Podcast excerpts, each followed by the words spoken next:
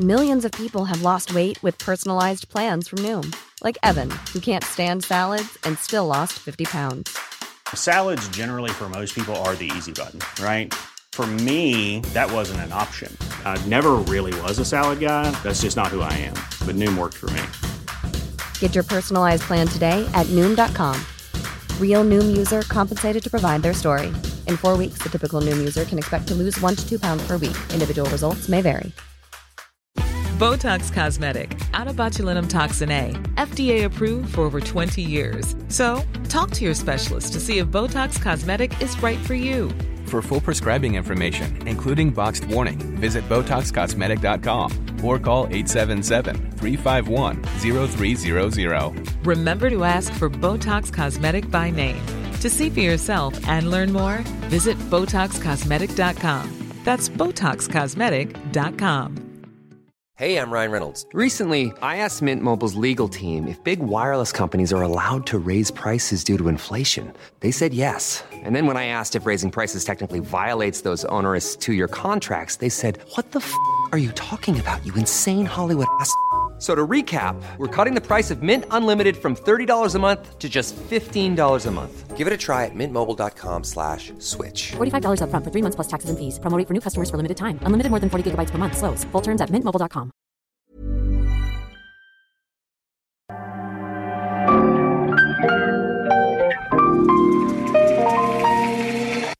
Bienvenidos a Isanaholic, el podcast que amplifica la conversación sobre la cultura de diseño y las industrias creativas a través de sus protagonistas.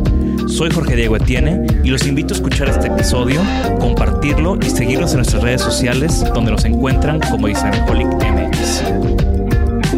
Bienvenidos.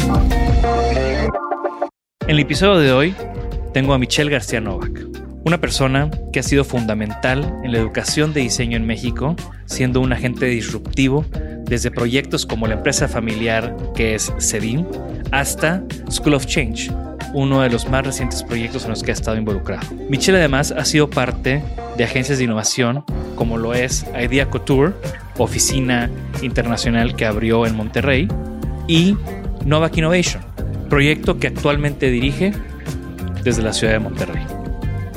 Acompáñame a escuchar cómo la experiencia de ser un mal alumno llevó a Michelle a buscar cambiar la educación en México. Bienvenidos a otro episodio más de Isanaholic y el día de hoy tengo a Michelle Novak, Michelle García Novak conmigo, eh, amigo, colega.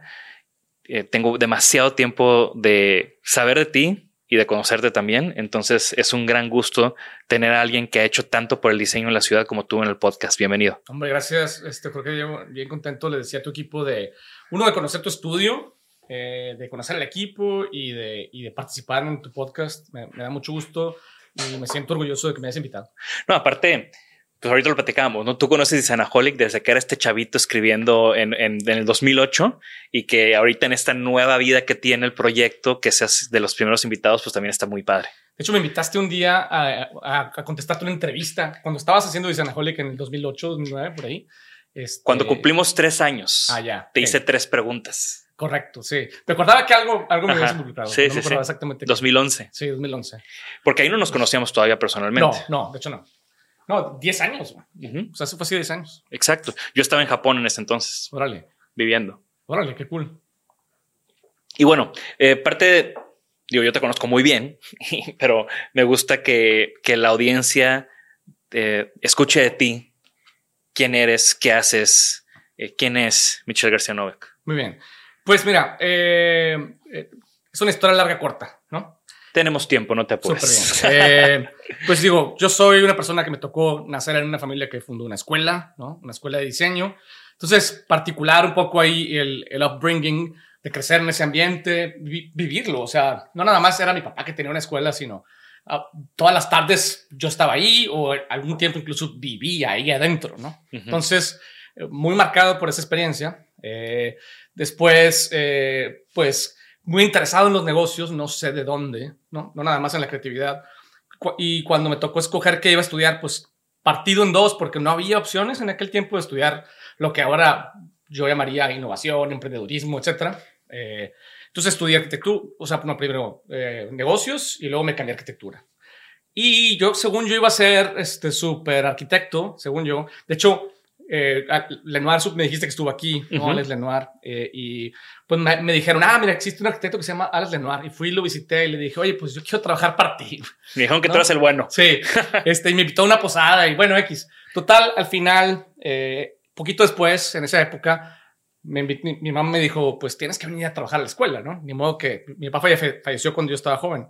Entonces me tocó hacerlo muy joven, a los 26 años, medio ridícula, ridícula la situación, ¿no? ¿Ya te has graduado de arquitecto? Eh, de hecho, no me titulé. Ok. No, pero me faltaba poco para graduarme y me dijo, no, ya salte. O sea, sabes, estuviste dos, tres años estudiando negocios, llevas dos, tres años estudiando arquitectura, ya, ya. Y, entonces lo pensé, no era algo que yo hubiera hecho, decidido hacer. Y dije, bueno, pero pues ya veré después, ¿no? Total, dije, un rato me dedico a la escuela y luego veo si termino. De hecho, este, lo exploré, pero la verdad al final me consumió el trabajo. Entonces me enamoré del CEDIM eh, porque yo fui mal estudiante, me tocó ser muy, muy mal estudiante, digo, queda claro en esta plática. No, y, es una de las cosas, perdón que te interrumpa, pero es una de las cosas por las cuales siempre me he identificado contigo, porque yo también fui terrible estudiante. O sea, ahorita que estoy dando clase en el TEC, que hay maestros que fueron mis maestros y que me reprobaron, como que todo es de que, pues, o sea, ¿qué hace, aquí, ¿qué hace este güey aquí? ¿Verdad? Entonces, eh, pero siento que eso era ese, ese tipo de experiencias y de vivencias te marcan. Totalmente. De hecho, me marcó al grado que mi, mi ambición o, con lo que me identifiqué a la hora que entré a CEDIM y terminé quedándome 14 años trabajando ahí, fue eh, la oportunidad de hacer innovación en la educación. ¿no? Claro. Eh, muy inspirada por mi, por mi mala experiencia. Y tus intereses de innovación y de negocios. Exactamente. Sin querer, ahí lo fui descubriendo. Y, y eso fue lo que hice los primeros 14 años de mi vida profesional. Eh, en el proceso descubrí literalmente ya el tema de innovación como el 2003, medio temprano porque se oía un poco el tema, pero no, no, con, no como ahora que se oye muchísimo más. Y mi problema fue que decidí que eso es lo que yo quería hacer en mi vida profesional. Yo, yo, yo iba a ser un profesional de la innovación, independientemente de en qué negocio estuviera. Si estuviera en la educación, pues iba a ser innovación en la educación, etcétera, ¿no? Y bueno, eso fue lo que traté de, de meter en mi trabajo en CEDIM.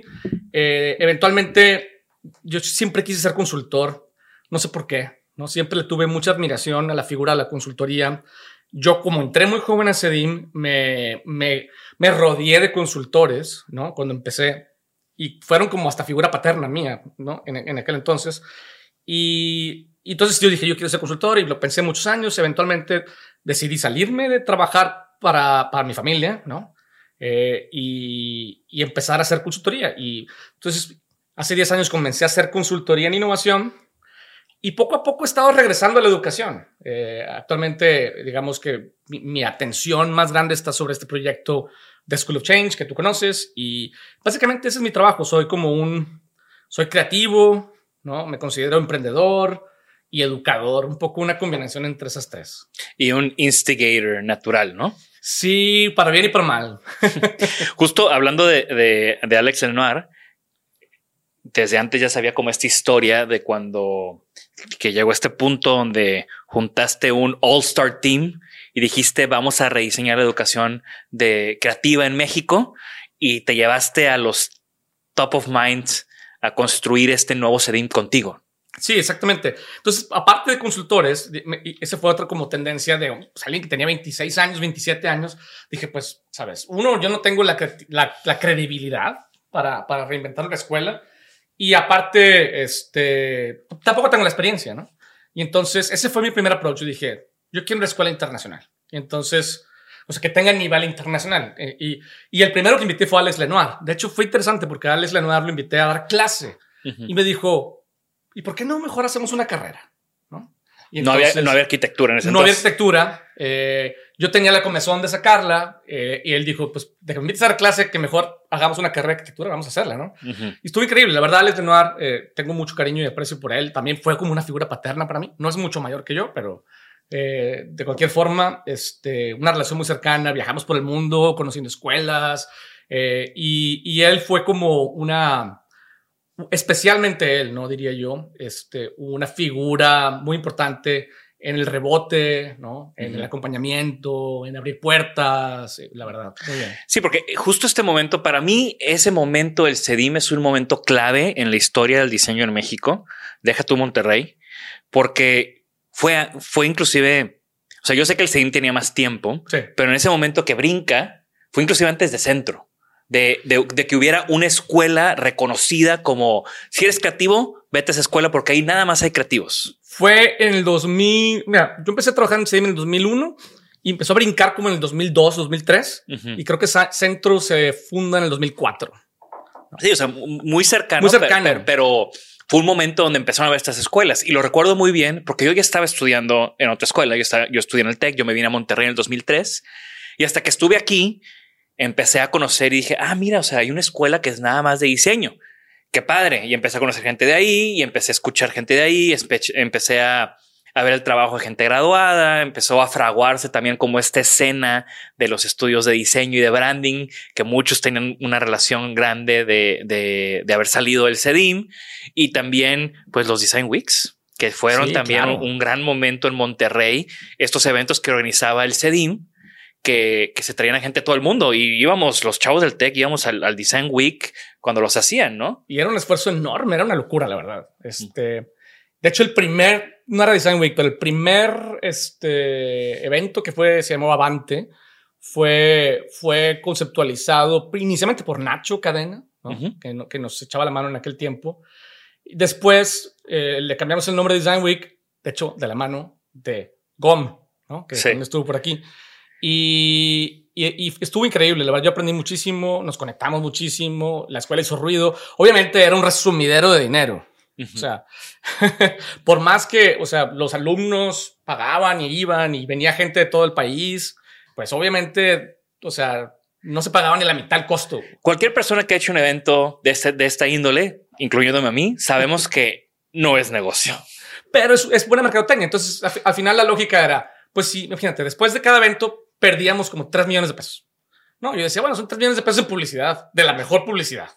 Porque, ¿No? se- porque era, había un, un oleaje en las Sí. noticias y un oleaje. Entonces, como publicidad, pues era barato, claro. ¿no? Desde esa perspectiva. Y trajiste a gente increíble. trajimos gente de, de- de- de- increíble, gente que yo admiraba igual que tú, ¿no? Este, que, que decía yo no puedo, o sea, yo quiero, yo quiero que esa persona venga, yo quiero. Y luego empezamos a traer también a gente más, eh, pues más grassroots, poco a poco, ¿no? Conforme la escena fue creciendo. Pero sí, trajimos a gente muy cool, la verdad. Sí, creo que de nuevo, como que eh, ha sido parte de esos momentos importantes de- desde la academia y creo que también con tus proyectos recientes, digo, a mí me tocó también, digo, tengo que mencionarlo, que yo también fui parte del CEDIM, estuve cuando, cuando yo regresé de, de vivir en Japón y abrí mi estudio, abrí mi estudio y al día siguiente fue mi primera clase en el CEDIM como, como profesor y fue una gran oportunidad y yo siempre voy a estar muy agradecido de, de ti y de, en ese momento estaba Alexander como Carlson. Carlson como, como director, que creo que tú ahí fuiste el que nos conectaste para, para que nos conociéramos.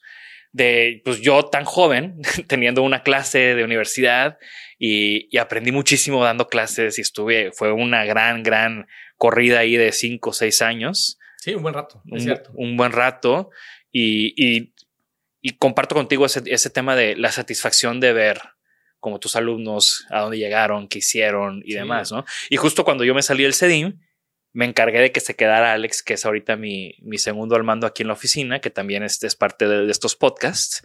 Y ahora él está haciendo un excelente rol allá dentro Ah, del qué bueno, qué, qué cool. Me, me da mucho saber eso. Y bueno, tú durante el CEDIM, uno de, tus últimos grandes proyectos ahí fue también el, el MBI, ¿no? Que también Sí. uno, un, algo que es bastante interesante. ¿Cómo, cómo surge esta idea de... Fíjate que, eh, obviamente, cuando yo entré al CEDIM había tres carreras. Ujú, ¿no? Y entonces empezamos a sacar otra, sacamos arquitectura, fue la cuarta, ¿no? Y luego diseño industrial fue la quinta, y luego artes digital fue la sexta. Y total, llegó un momento donde teníamos ocho, ¿no? Y entonces dije, bueno, ya, sea, tampoco hay mercado como para estar abriendo carreras y carreras. Dije, pues que siga las maestrías, ¿no? Yo, tam- yo también me quedé como con las ganas de decir, chin, yo quiero estudiar una maestría. Y me pasó algo interesante. Me, me hablaron del IPADE, y, porque así reclutan, ¿no? Dicen, Sí. ¿quién está dónde, no? me hablaron del IPADE y, y- y me metieron la comezón de estudiar una maestría. Y les dije, ¿sabes qué? Pues, no puedo estudiar una maestría porque no, no estoy titulado. Y dijo, mira, este, hay lugares en los que tú puedes estudiar y a lo mejor no, no te titulan y ya, considéralo.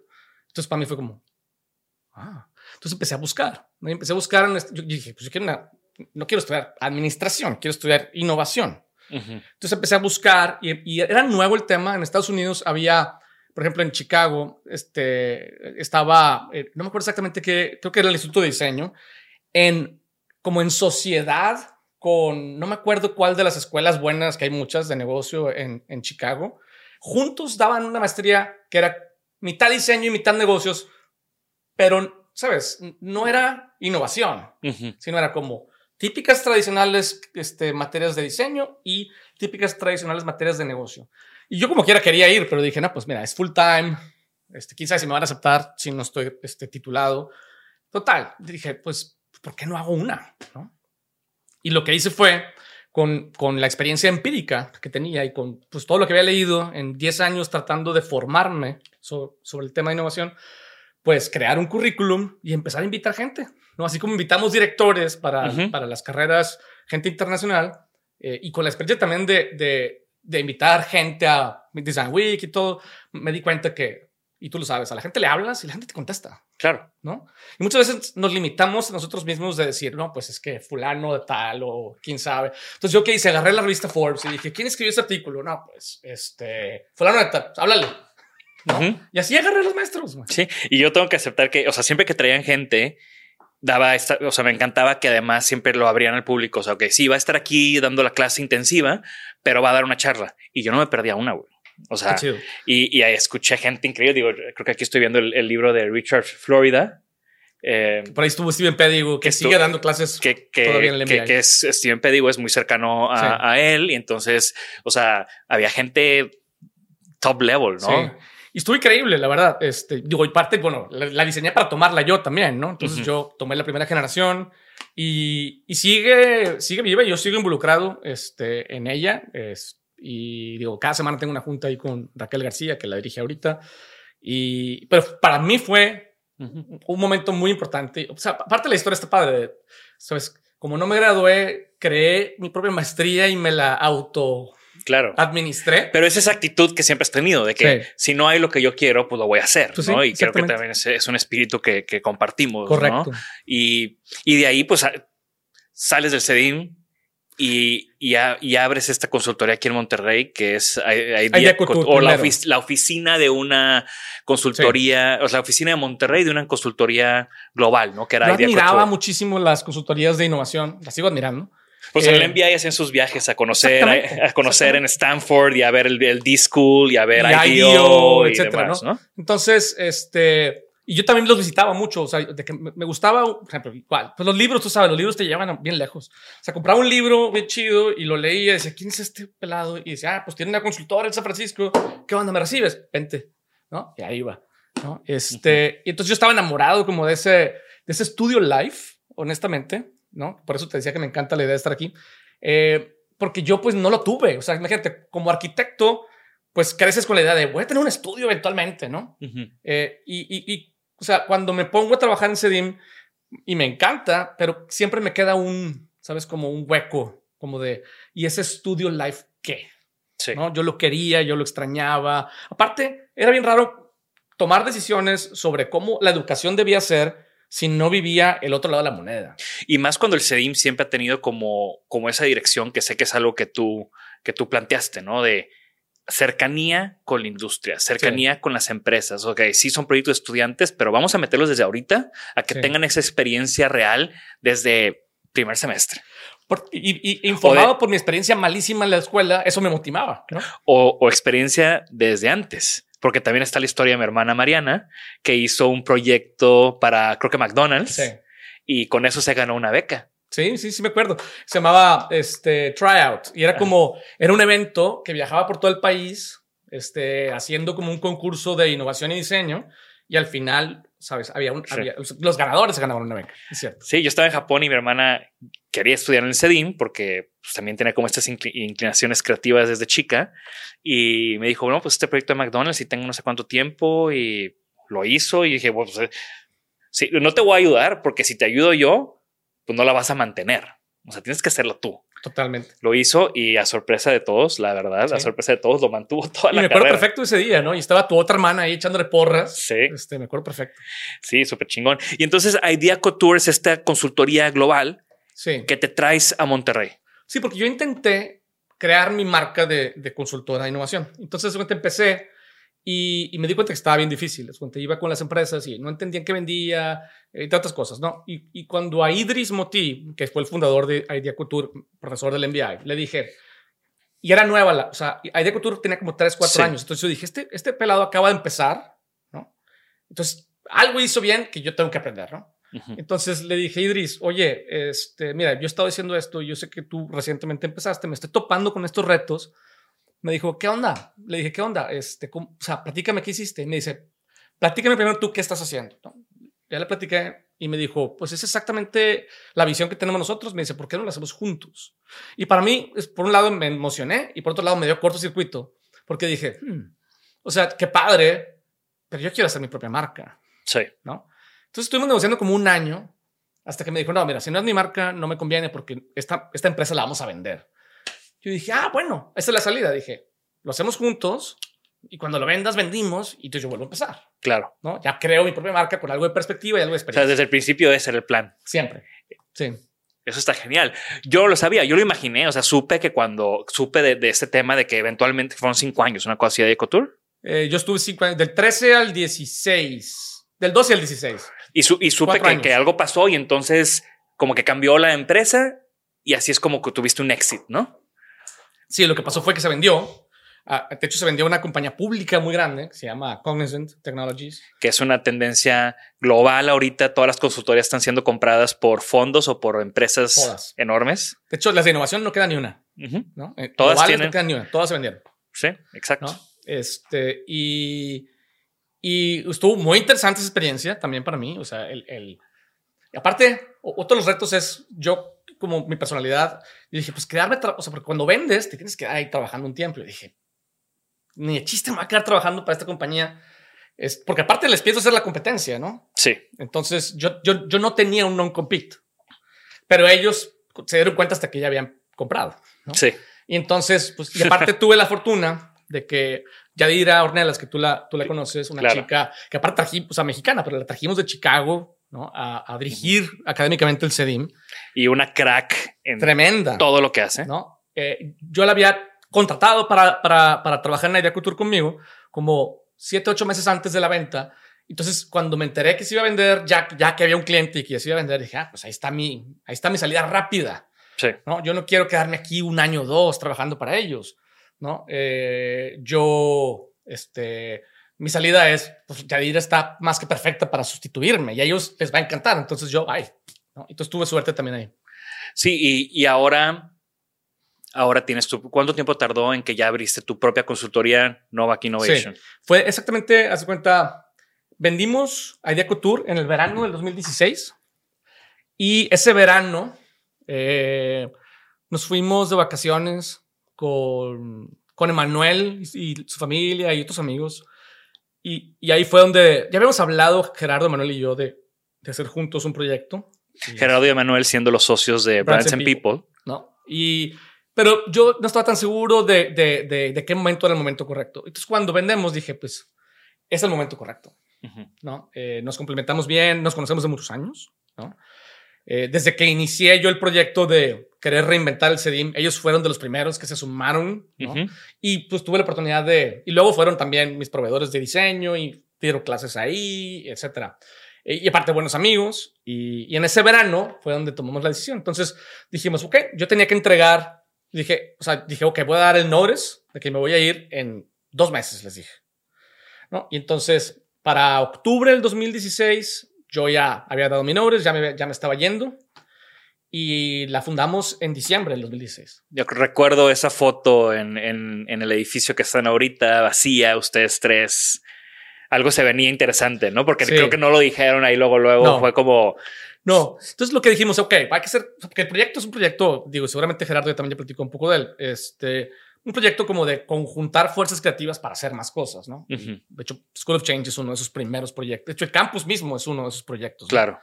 Que Campus es este espacio aquí en, en San Pedro donde está eh, se junta Branson People, se junta eh, y, y sus, sus, oficinas que tienen la de video, tienen eh, menos 101, Exacto. está Novak Innovation y también de alguna manera de esta combinación surge, de este Big Bang, surge también School of Change. Correcto. Y esa era exactamente la idea, ¿no?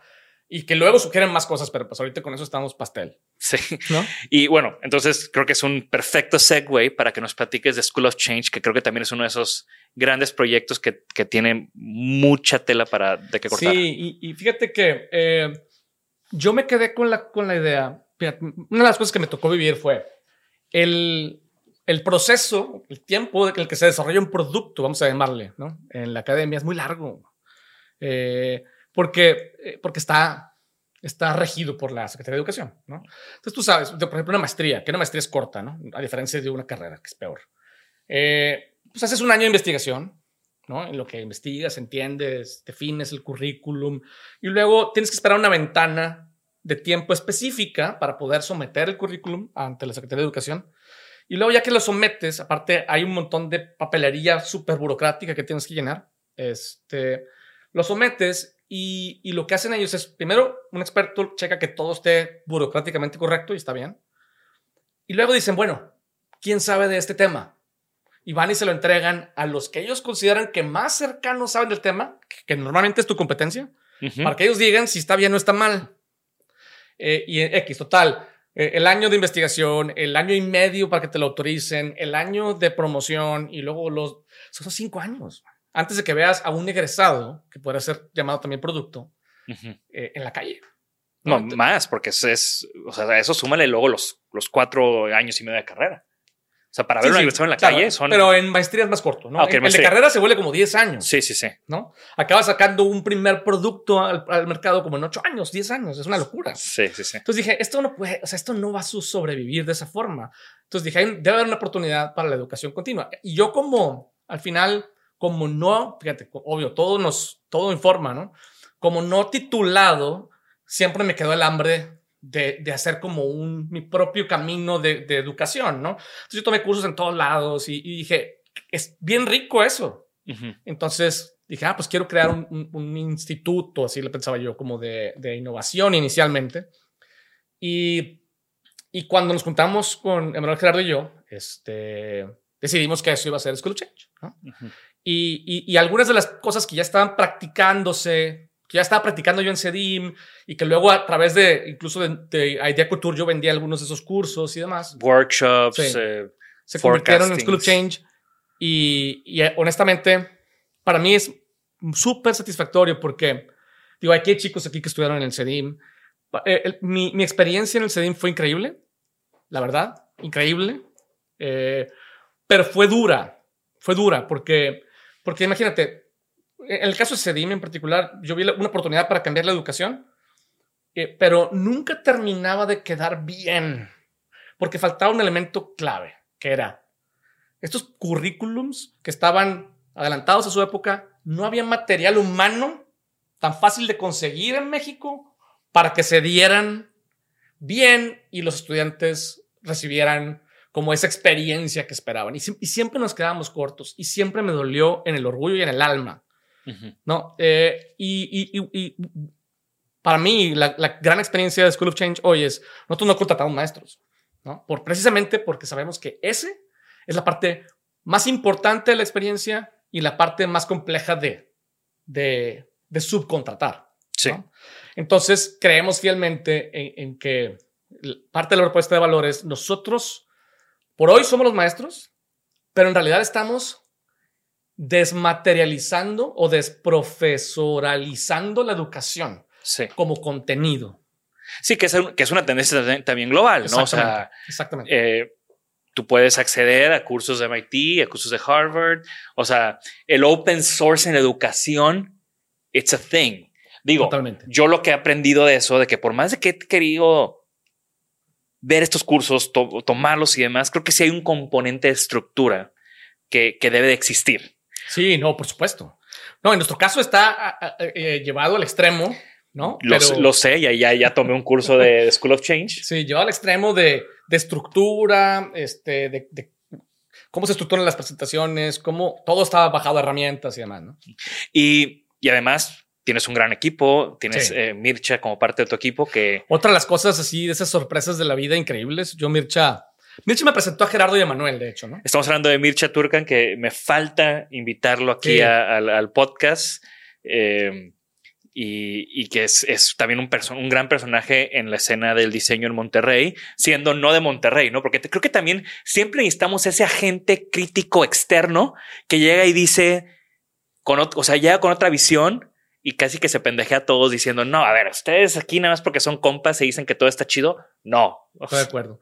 Un tipazo, la verdad, Mircha. Un tipazo, un tipo súper inteligente, súper noble. O sea, es como. eh, eh, es- no existen Mirchas, ¿no? Sí, y, y también él ya había estado en Sim contigo. Sí.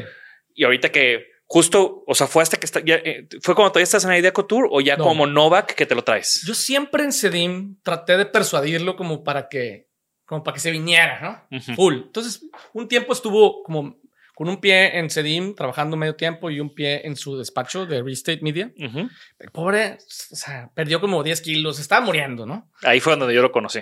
Pues imagínate, era un hilo, o sea, del flaco, ¿no?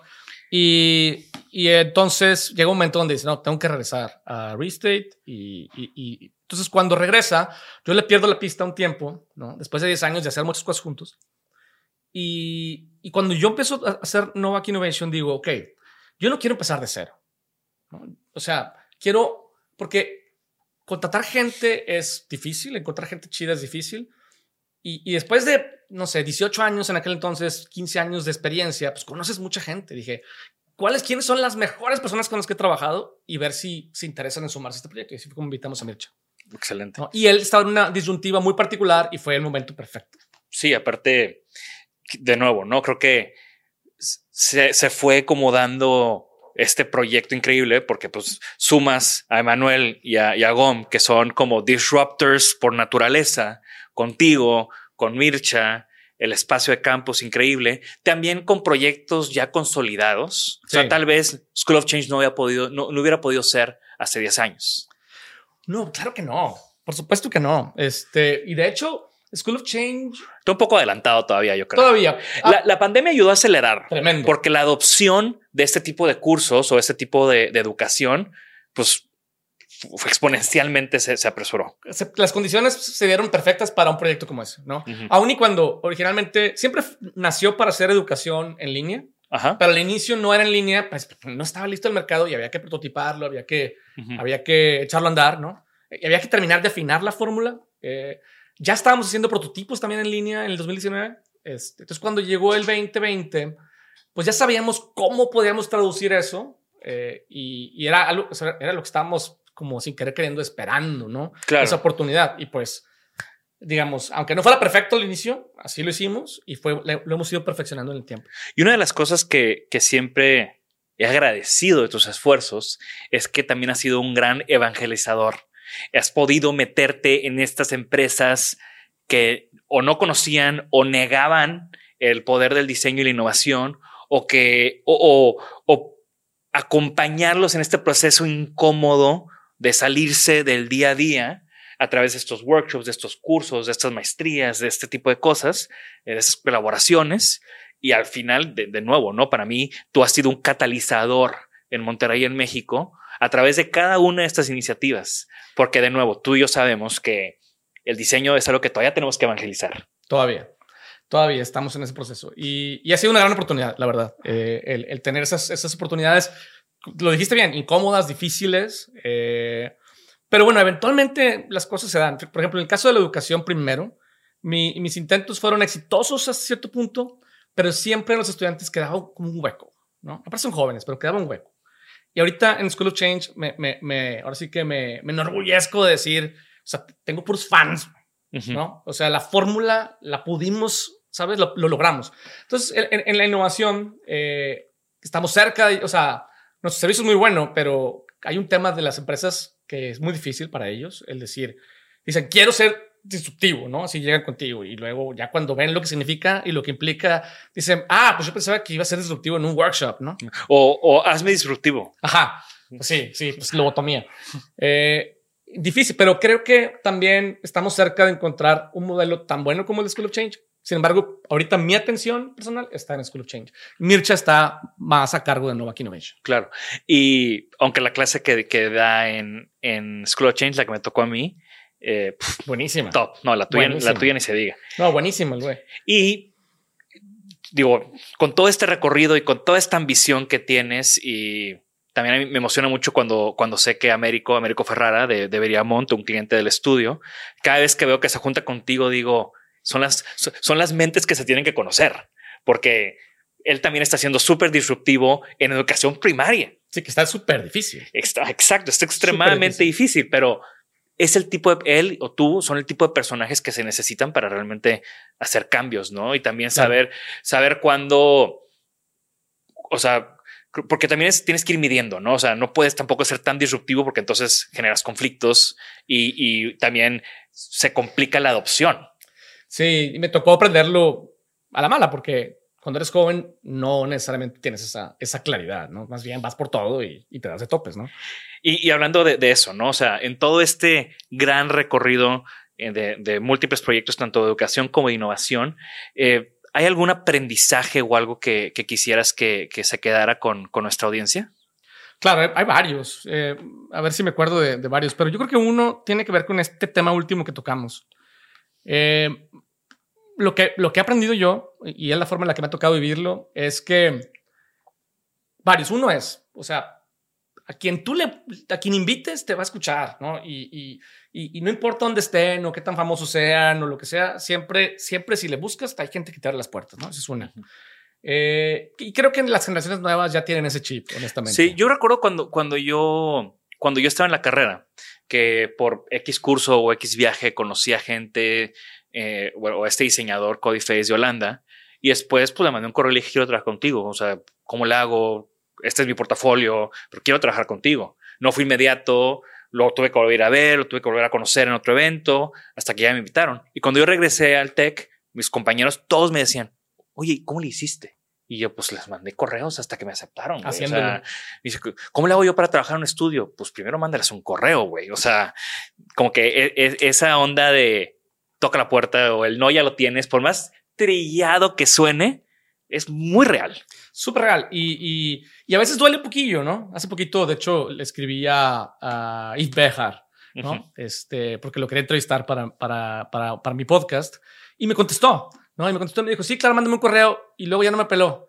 Entonces, este, y aparte ya no tuve tiempo de insistirle, ya no le insistí. Le voy a insistir, ¿no? Pero, pero, ¿Y pero duele un poquillo, ¿no? Claro, pero ese tipo de iniciativas, ¿qué va a pasar si de- el día de mañana vas a un evento y te lo topas? Te vas a decir, "Hey". güey, yo te escribí en México y no me contestaste. Sí. O sea, a mí me ha pasado mucho eso, ¿no? Porque a la primera también es bien difícil que te salgan las cosas. Sí, de- definitivamente. No, pero lo que quiero decir es, como lo acá- eso está fresco, pues a veces, a veces, digamos, es como un rechazo, por así decirlo, pues te, te rechazan o no te pelan y se siente feo, pero pues se siente más feo quedarte con las ganas. ¿no? Eh, entonces creo que es un aprendizaje importante. Y insisto, creo que las nuevas generaciones no tienen tanto problema con eso. Eh, otro, creo que, fíjate, yo, hay, hay un, hay un, o sea, hay libros buenos y hay libros malos, y hay libros malos que están buenos. Ujú. ¿no? Entonces, eh, hay un libro que se llama Where Good Ideas Come From, y yo siento que es un libro malo que está bueno. Este, Steven Johnson es el autor, y tiene ahí un, un concepto que a mí me encanta, que se llama The Slow Hunch. Y, ahora que, digamos, yo tengo 20 años trabajando, este, me, me doy cuenta que, que en mi vida las cosas siempre han sido así. O sea, tú tienes una idea, ¿no? Y la ves y, y- y la trabajas y la intentas y luego la maduras y generalmente las cosas toman tiempo, ¿no? Ujú. O sea, por ejemplo, School of Change. School of Change tiene 10 años en el tintero, ¿no? Y tengo libretas, ¿no? Donde, donde, donde están como los inicios de School of Change. Por eso cada vez que subes un sketch de, de tu cuaderno, casi que le quiero tomar print screen porque sé que es algo que ahí viene. Exacto, exactamente. Y entonces, ese es el ejemplo que usa este Steven Johnson. Dice, él, él habla de Darwin. Dice, Darwin publicó la teoría de evolución en X año, pero eh, si, si tú te pones a revisar sus apuntes, sus libretas, en realidad él ya tenía la teoría de la evolución sin darse cuenta como 5, 6, 7, 8 años antes. ¿no? Entonces, muy probablemente el, el- el- el gran proyecto, la gran idea ya la tienes, ¿no? Nada más está en el tintero y, y- y es cuestión de, ¿sabes? De, de como de terquearle, Claro. ¿no? Y no esperar que te salga bien a la primera, ¿no? Excelente. Para mí también School of Change, como, como fórmula, pues es producto de un montón de errores, ¿no? Sí. En, en- en- como estudiante, ¿sabes? Como joven director de escuela, como maestro, etcétera, ¿no? ¿Tienes algún sueño? Sí, fíjate que sí. Este ha cambiado un poco mi perspectiva de la pandemia, como a todo el mundo. Pero mi sueño y, y parte del sueño de campus, ¿no? Que hicimos Emanuel Gerardo y yo juntos, yo, es como decir, ¿qué pasa? O sea, si, si nos convertimos en diseñadores de negocios. O sea, es como ese es mi sueño, como decir, eh, ¿qué significa ser un diseñador de negocios? Significa, ¿sabes? Crear desde propósito, estrategia, estructura organizacional, eh, propuesta de valor, producto, cultura y demás, echarlo a andar y luego venderlo. ¿no? Como lo que pasó con Idea Couture. Ujú. Entonces, ese módulo, ese modelo se conoce como Company Builder allá afuera, pero todavía está hiper adelantado. Este, y entonces, eh, mi sueño es decir, ¿cómo me convierto en un business designer?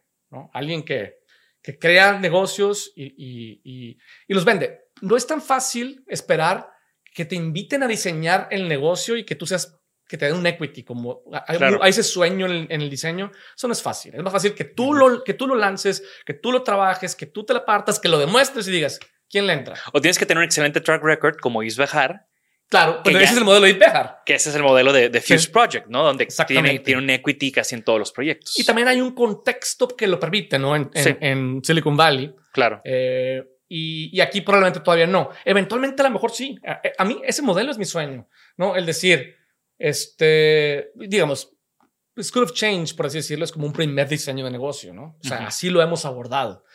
Eh, no lo pretendemos vender, a diferencia de que quizá el siguiente proyecto sí. Ujú. Eh, pero ese es mi sueño, ¿no? Como ese, como business design. Eh, ¿Por qué? Por muchas razones. Porque me encanta el diseño, porque me encantan los negocios. Y aparte, porque soy bueno en la estrategia y, y tengo sensibilidad creativa, pero no tengo la sensibilidad creativa de Jorge Diego Etienne, ni de Gerardo Ortiz, ni de Nacho Cadena, ¿sabes? O sea, como que soy un raro in-between. Y si yo me dedicara solamente a hacer, o sea, a hacer objetos o interiorismo o, o cosas físicas, probablemente no me iría tan bien. Gracias por ponerme ahí en esa triada, ¿eh? Oye, eh, hablando de todo este tiempo, o sea, todo este tiempo que hemos estado platicando, no recuerdo, ¿tú, ¿tú recuerdas cómo nos conocimos? Fue por ese mail que me mandaste, Sí. ¿no? Ese es lo, lo- lo primero que yo recuerdo de ti, ¿no? Me- mandaste un mail invitándome a contestar esas preguntas en Designaholic. Ok, chingón. Oye, Go- eh, Michelle, ya para, para empezar a, a cerrar, digo, ya nos recomendaste un libro, un, un, un mal libro con, con, buenos, con buen contenido, como decías. ¿Alguna otra recomendación que nos, quiera- que nos quieras hacer aquí a la comunidad de, de Isanaholic? Sí, fíjate que a- a- yo estoy muy interesado en el tema, el tema del diseño desde una perspectiva más académico-científica, por así decirlo. Ujú. Este, y creo que en la medida en que los diseñadores entendamos eso, nos ayuda, no nada más a, ¿sabes? a, a- a salir del instinto, ¿no? Y, y poder como algoritmizar un poco más nuestro trabajo, ¿no? A Ujú. poder escalar. Hay varios, no necesariamente nuevos, honestamente. Probablemente para una audiencia de diseñadores sean relativamente nuevos, o sea, en el sentido de que no, no los conozcan, pero ha, ha habido libros que me han transformado a mí en ese sentido. Eh, uno de ellos, nada nuevo, se llama, tú lo debes haber leído, este, Emotional Design de Ujú. Don Norman. Don Norman. Creo que Don Norman pa- fue de los primeros que me cambiaron ese chip. Yo lo leí hace, hace muchísimos años, ¿no? Pero lo sigo usando, lo Claro. sigo usando en mis clases, lo sigo usando de referencia, ¿no? Y esta idea de entender los tres cerebros humanos y cómo la estética tiene un rol más allá de, más allá de las emociones, tiene un rol, ¿sabes? Evolutivo en, en atraer a la gente, entre otras cosas, me encanta. Este, también ah, otro libro como el de The Design of Business, ¿no? De este, se me olvidó el nombre de repente, Roger Martin. No, The Design of Business de Roger Martin habla de, de- de cómo se, de cómo pasar de cuando tú la primera vez que haces algo es un misterio, o sea, no lo conoces. Eventualmente lo dominas, pero lo conviertes en una heurística. Haz de cuenta es Michelle sabe cómo se, pues, imagínate, Michelle sabe cómo diseña un curso, ¿no? Y tiene una fórmula que funciona, pero rara vez la destilamos para convertirla como en una fórmula que tú puedes entregarle a alguien, ¿no? Sí. ¿No? Y, y- y de eso habla Roger Martin en, en The Design of Business. Que habla muy de, de mucho de este, de este sueño que tienes. Exactamente. Va por ese lado. Exactamente, va por ese lado. Y, y, y, si, y finalmente, déjame ver si me acuerdo de algo así más reciente que, que haya leído, que, que, me haya transformado. Pues eh, bueno, de hecho, esto lo he mencionado desde la pandemia tremendamente en todos los podcasts y entrevistas y lo que sea. Es un, es un libro que tampoco es nuevo, pero es más nuevo. Eh, se llama este, Antifrágil, ¿no? Eh, Nassim Taleb es el, es el, el, el, autor. Y está bien interesante porque lo que él dice, habla, habla, para mí me transformó mi, mi, mi, perspectiva de la vida. Es, lo que él dice es, en la naturaleza las cosas crecen a base de estrés y a base de volatilidad, ¿no? Y nuestro DNA está creado para, para mejorar cuando hay estrés, ¿no? Entonces, como el músculo, o sea, cuando haces ejercicio, ¿no? se estresa el músculo, se lastima, pero eso hace que, que se refortalezca, ¿no? Uh -huh. y, y, y, exactamente eso es lo que tenemos que hacer en el trabajo. Es esa, tienes que meter a tu negocio en estrés. Yo creo, yo creo en esta, yo, yo le llamo crecer metiéndote en problemas. Uh -huh. No, tienes que meter a tu negocio en estrés, constantemente, en estrés, con cuidado, o sea, no, no aventando, sabes, todo por la ventana, todo por borda, como lo hice yo al principio. Este, pero siempre estar en cierto estrés, o sea, siempre estar explorando algo nuevo, siempre estar incómodo, siempre estarla regando en chiquito, ¿no? Porque eso fortalece tu músculo. Y cuando llega una pandemia o cuando llega una, una situación nueva que siempre va a llegar, ¿no? Nada más no, no siempre va a ser una pandemia, vas a estar listo, vas a estar fuerte. ¿no? Este, o vas a poder tolerar ese estrés de mejor manera. O incluso puede ser que ese estrés te haga todavía más fuerte. Él le llama claro. post-traumatic growth. Excelente. ¿no? Está increíble. Oye, pues tres buenas recomendaciones, cuatro si, si incluimos el otro libro. Muchas gracias, Michelle. No, Disfruté gracias. bastante tenerte aquí. Espero gracias, que... JD. Creo que esto fue nada más una introducción a la mente de, de Michelle García Nova, que estoy seguro o me gustaría que regresaras al Encantado. podcast. Creo que el tema de educación es otro. Tiene, tiene mucho de, de qué, de, de, dónde podemos como generar ahí un diálogo bastante, bastante interesante. Así que no me queda más que agradecerte. ¿Cómo te podemos seguir en redes sociales? Pues yo creo que Instagram es el mejor modo. Soy Michael García Novak. Uh -huh. En Instagram. Y en LinkedIn también, porque subes sí. muy buen contenido en LinkedIn. Sí, en LinkedIn también, igual, Michael García Novak. Excelente. Sí. Y bueno, gracias, Michelle. Gracias, chicos. Gracias a todos los que nos escuchan y recuerden que para nosotros es muy importante leer sus comentarios, que participen, interactúen con nosotros. Estoy seguro que Michelle va a estar muy pendiente de lo que pongan en, en el episodio de YouTube o en redes sociales. Así que bienvenidos a sus comentarios. Gracias a todos los que nos acompañan. Nos vemos en la que sigue. Hasta luego. Gracias por escucharnos. Por favor, suscríbanse al podcast y síganos en nuestras redes. Nos pueden encontrar como Isanaholic MX. Y para que la conversación continúe, deja tu comentario. Me interesa mucho conocer tu opinión. También te puedes registrar a las 5 de la semana un newsletter con lo más relevante del diseño, arte y arquitectura directo en tu mail. Mi nombre es Jorge Diego Etienne y esto fue Isanaholic.